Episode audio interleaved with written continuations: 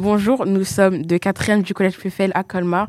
Dans notre émission, nous allons vous parler des femmes au pouvoir dans la société du business. Dans notre société, les femmes sont représentées comme des êtres humains impuissants. Nous n'avons pas beaucoup de femmes chefs d'entreprise, même si nous sommes 8 milliards. Il y a des exceptions. Pour démarrer cette émission, je vous propose de découvrir ce reportage audio avec Nathalie Le Spera Sen du chat perché qui accepte de répondre gentiment à nos questions. Qu'est-ce qui vous a donné euh, envie d'ouvrir cette euh, librairie la passion des livres, ça c'est une première chose, mais c'est pas suffisant.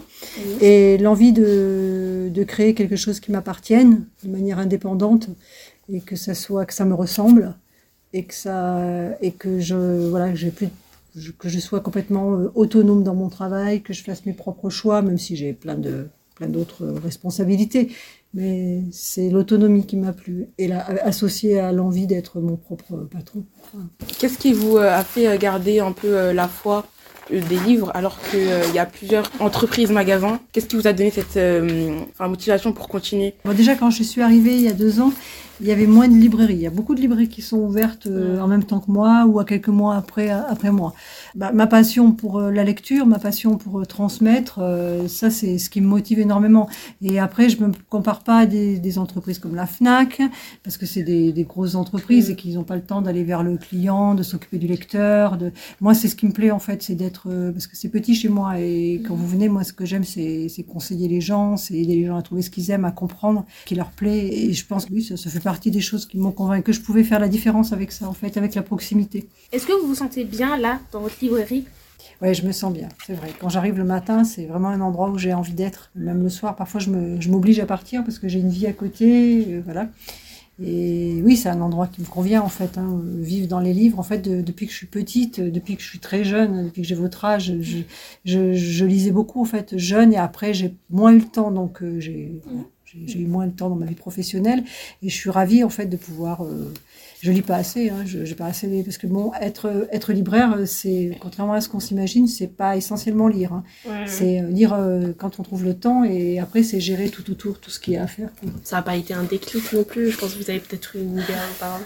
Ça a été un déclic, mais tard en fait, puisque j'ai il y a que deux ans que j'ai avant j'étais enseignante et encore avant j'étais euh, acheteuse.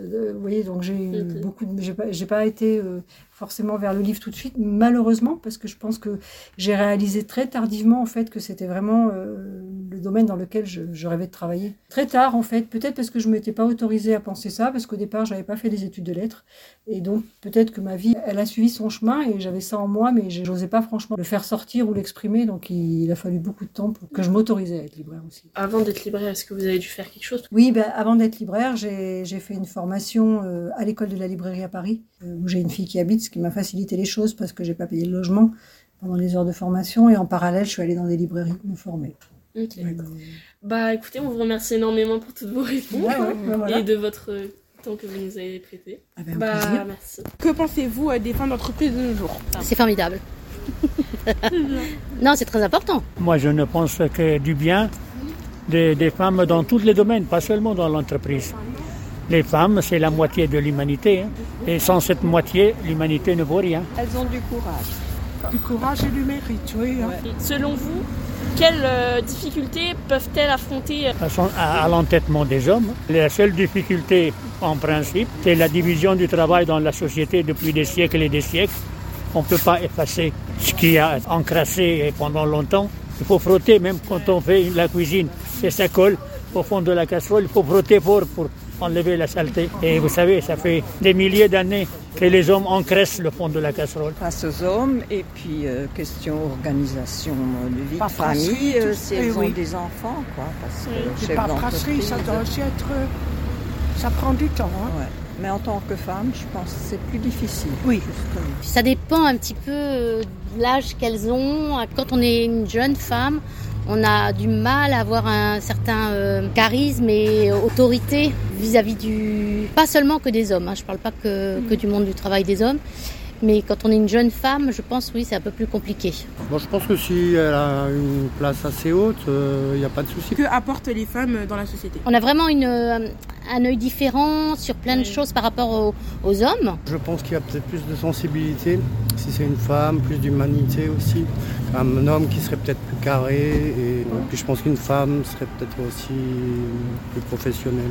En 2022, seulement 10% des startups ont été créées par des équipes 100% féminines. Et cette année, ce chiffre a atteint 33,5%. Belle progression, franchement. Les femmes dans notre société du business gagnent leur place dans différentes catégories du monde et se démarquent et l'augmentation est spectaculaire. Merci d'avoir écouté cette émission. On vous souhaite une très bonne journée.